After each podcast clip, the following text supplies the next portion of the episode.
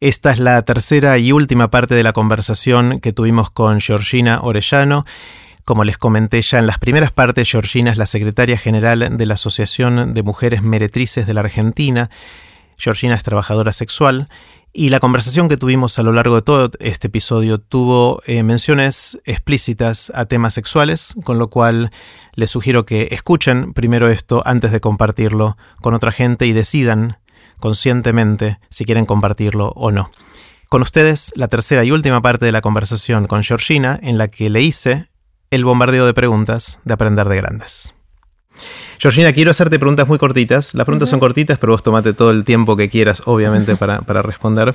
La primera pregunta es la del viaje en el tiempo. Imagínate que tenés un amigo que inventa una máquina del tiempo que te puede llevar al año y al lugar que vos quieras eh, pero tu amigo te dice, te la dejo usar solo una vez.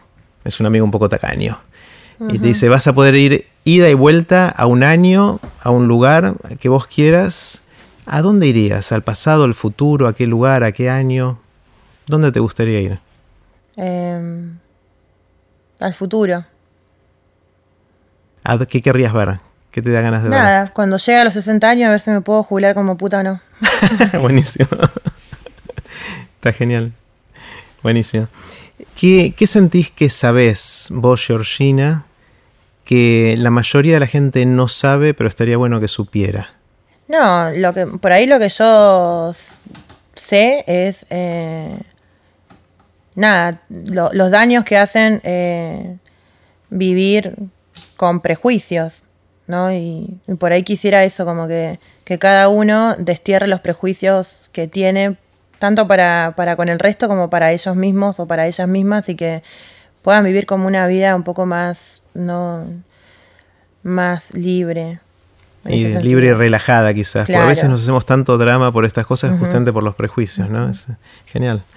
Em, ¿Hay algo que hayas cambiado de opinión recientemente? ¿Algo que pensabas algo y ahora pensás algo distinto?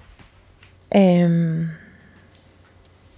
Sí, yo, bueno, yo pensaba que el feminismo era, era algo malo.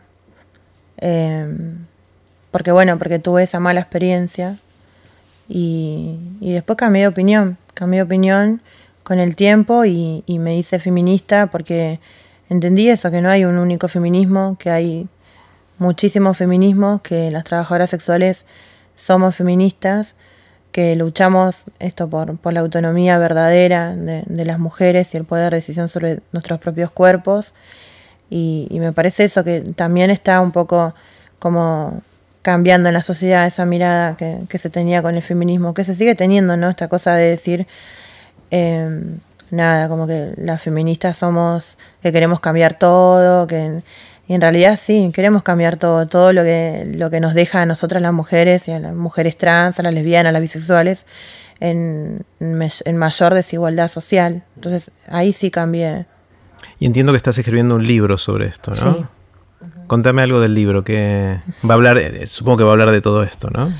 Sí, es un libro que, que, recopila así, como relatos en primera persona, esto de, la experiencia desde la organización como trabajadoras sexuales, la discusión en, en algunos espacios, bueno, en, espacios eh, académicos, en espacios feministas, pero también eh, otras cosas de la cotidianidad de la trabajadora sexual, que por ahí no, no está tan presente en, la sociedad, ¿no? Esta cosa de que nosotras, nada, somos mamás, tenemos 10.000 problemas, no por ser trabajadoras sexuales, sino por ser mujeres, entonces como para que muchas mujeres también empaticen desde ese lugar. Eh, porque nosotras los problemas que, tenemos en la vida diaria no es por el trabajo sexual, es porque somos mujeres y nada, y nacimos así en esta sociedad tan, tan desigual y después tienen relatos así de, historias con los clientes, no para defensa de los clientes, sino para que, para que vean que, que las trabajadoras sexuales ponemos nuestras condiciones, que las trabajadoras sexuales tenemos también nuestras limitaciones eh, nada, que, generamos estrategias de autocuidado, de sororidad entre nosotras para cuidarnos ante la ausencia del Estado. Eh, y que la relación cliente-trabajadora sexual no es una relación de la sumisa versus el violento, sino es una relación de cliente y de una mujer que decide ejercer el trabajo sexual. Entonces también tiene, tiene mucho de, de esas historias. Mm. ¿Ya tiene título tu próximo libro? Sí, se llama Puta y Feminista. Puta y Feminista. ¿Cuándo sale, sabes? En abril del año que viene. Ah, ya está. Sí. Casi. Bueno, bueno. Em, ¿Qué te sorprende? ¿Qué son esas cosas que ves y decís, wow? Últimamente lo que nos sorprende a, nosotras, a mí se me hace muy difícil hablar de... De vos sola. claro, este, siempre es todo... Me encanta, porque hablas en plural claro, mucho. Todo en plural. una sensación de colectivo muy grande. Por ahí lo que nos sorprende es que mm, de un tiempo a esta parte, no sé, hay un montón de, de jóvenes sobre todo, que mm, se ponen por ahí como las remeras nuestras, ¿no? De, puta feminista o el pin de puta feminista. Y, y eso la verdad que nos sorprende un montón porque mm, nosotras hace seis años atrás, mm, o sea, y era impensado ponernos una remera que diga puta feminista porque lo ocultábamos a nuestra familia. Eh, así que imagínate, o sea, ni siquiera nos identificábamos con eso. Eh, y que hoy por hoy vengan mm, como chicas mucho más jóvenes eh, poniéndose su remera tan visible nos, nos sorprende un montón. Decir, bueno, algo está cambiando. ¿no? y por ahí hay un montón de, compañeras de, Amar que, iniciaron justamente ese camino para que eso algo cambie. Eh, y eso a veces como que nos sorprende y, tratamos como de, entender como qué es lo que pasó ahí, ¿no? Y, mucha gente dice, no, bueno, son ustedes lo que pasó. O sea, ustedes hablando, ustedes luchando, ustedes visibilizándose, ustedes mostrándose en todos los espacios, intentando incidir. O sea, son ustedes las que están cambiando, eh, ¿no? Y, eso nos, nos alegra un montón, por un lado, nos sorprende también un montón, porque es eso, es que otra persona se ponga tu identidad política y la, y la luzca con orgullo, es como decir, ¿qué pasó ahí? Porque esa identidad política es mía y hace 10 años atrás yo la ocultaba y me avergonzaba por eso y ahora qué pasó que esa otra la, pueda lucir con, con, tanto orgullo, ¿no? Y bueno, y es esto lo que nos dicen las personas que tenemos a nuestro alrededor. Eh, esta cosa de decir, bueno, son ustedes lo que, lo que pasaron. Qué bueno. ¿Hay alguna, algún libro o alguna lectura que te haya influido? Hay varios. Hay uno, eh, lo, que, lo que nos sucede ahí es que todo lo que se escribió sobre prostitución se escribió desde afuera. No se, se escribió desde otras personas eh, que utilizaron un poco a la trabajadora sexual como sujeto de estudio. ¿no? Y, tesis, y informes académicos. Eh, entonces, a mí lo que me sucedió es que cuando yo comencé a buscar lecturas sobre prostitución, nada de lo que yo leía empatizaba conmigo. O sea, todo lo que yo leía era muy lejano al, a lo que nos sucede a nosotras, ¿no? Eh, nos ponían en esto, en el de la mujer triste, eh, en la mujer víctima, eh, en la mujer un poco más era como la enmudecida que no hablaba, ¿no? Y, como que necesitaba como de otras personas para, para que hablen por ella. Mm. Entonces, a mí eso me molestó nos molesta a nosotras un montón, digamos, que, que, se haya escrito durante un montón de tiempo, un montón de cosas sobre nosotras, pero sin nosotras.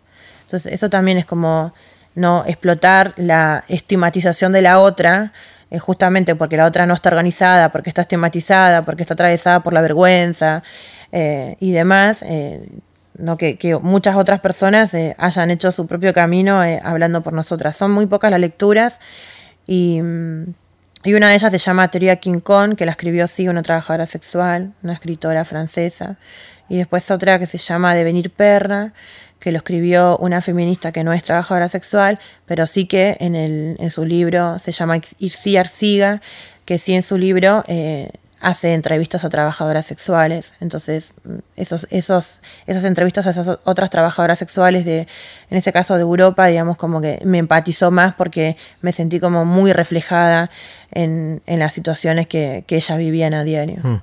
O sea que tu libro va a ser bastante único. O sea, no hay muchos no, no hay muchos libros. No, acá por lo menos en, en, en Argentina eh, no hay, no, no hay. Hay un montón de libros que se han escrito sobre la trata de personas, sobre la prostitución, sobre el mercado sexual, pero te vuelvo a decir, con un nivel de academicismo que tenés que tener un diccionario para poder transcribir la palabra. Eso es lo que nos pasa a nosotras, no poder entenderlo y que no sea una lectura compresiva y que aún así no, no se vea reflejado como nuestra cotidianidad. Viste que los seres humanos nos encanta contar anécdotas, cuando te juntás con amigos, con familia, en la mesa, o sea, hay mucho de, no sabes lo que me pasó y uno cuenta una anécdota. ¿Vos tenés anécdotas que solés contar? Quizás te la puedo preguntar de otra manera con clientes. Eh, ¿Qué es lo más raro que te pasó? ¿Qué es lo más raro que me pasó con un cliente? Em, que una vez uno me, me pidió que recolecte en una heladera chiquitita, esas las que se llevan a la... No, no tan como la heladera que te llevas a la playa, más chiquitita, que recolecte preservativos usados, obviamente, ¿no? Obviamente que yo no pregunté para qué, em, porque era mucha plata la que se me ofrecía, entonces era mejor no pregunto, porque la plata me convenía. Yo dije, bueno, esto seguro va a ir a un banco de semen, eso fue lo, primero que dije. Eh, era muy difícil, digamos, lo hice con mis clientes de más confianza, de sacar el preservativo, hacer un nudito y meterlo en esa laderita. Los clientes se reían, decían, anda a saber para qué quiere eso. Entonces me citó un día cuando tenía que juntar 12, que eran los que entraban en ese recipiente. Me citó un día en la casa por, la, por Belgrano. Yo dije, bueno, voy, dejo esto y me voy. Y en realidad no, él me estaba esperando para que yo me ponga guantes en las manos y, que agarre cada envoltorio, cada preservativo y se los tire en el cuerpo y, él, digamos, mientras se masturbaba y, llegaba al orgasmo. Eh, entonces, eso fue como la primera vez que me sentí como, nada, como muy sorprendida de decir eh, cuán amplia es las fantasías que, tienen los seres humanos, ¿no? Y, y qué mal que por ahí esto va a ir en contra de mi trabajo, ¿no? Pero es, quizás esa persona está pagando porque claramente si le vas a decir, pedir a alguien que te haga eso, eh, no, no, no va a querer, o sea, esa persona, ese cliente tenía novia hace muchos años y yo en un momento, cuando ya empezó a ser constante esto, en un momento le dije, ¿por qué no le pedís a tu novia esto? Y me dice, vos estás loca. Mi novia, si yo le pido esto, me va a decir que soy un loco, que soy un, montón de cosas y, me va a dejar. Entonces, eh, ahí dije esto como, bueno, eh, qué, tan mal estamos como sociedad de, no poder abrirnos a la posibilidad de pensar que, las fantasías sexuales son tan amplias y que bueno, a mí no me, ni, me gusta eso que él hizo, pero no soy quien para juzgarlo, ¿no? Y decir, decir eso, a él le gusta eso, a mí no me gusta, pero bueno, de eso se trata la sexualidad, de que cada uno la viva a su manera. Y ahí entendí eso. A mí me va, a parecer loco, a vos también, pero yo vi que a él, que él disfrutaba, que a él le encantaba, y ahí sí me sentí como, como diciendo, bueno, eh, qué bueno que yo esté, le, esté haciendo, dándole la posibilidad a esta persona que disfrute su sexualidad como quiere realmente y no la tenga que esconder y no la tenga que ocultar eh, por miedo nada, al rechazo o a la vergüenza que pueda causar. Georgina, muchas gracias. Me encantó conversar. Eh, espero que la hayas pasado bien y éxitos con tu charla. Bueno, gracias. Ahora sí, así terminó la conversación que tuvimos con Georgina Orellano. Puse los links relevantes en aprenderdegrandes.com barra Georgina. Espero que les haya parecido tan interesante como a mí. Recuerden que pueden suscribirse para no perderse ningún episodio de Aprender de Grandes en aprenderdegrandes.com. Los espero en el próximo episodio de Aprender de Grandes, cuando les cuente lo que aprendo en mis intentos por seguir aprendiendo durante toda la vida y en las conversaciones que tengo con gente que admiro. Chau.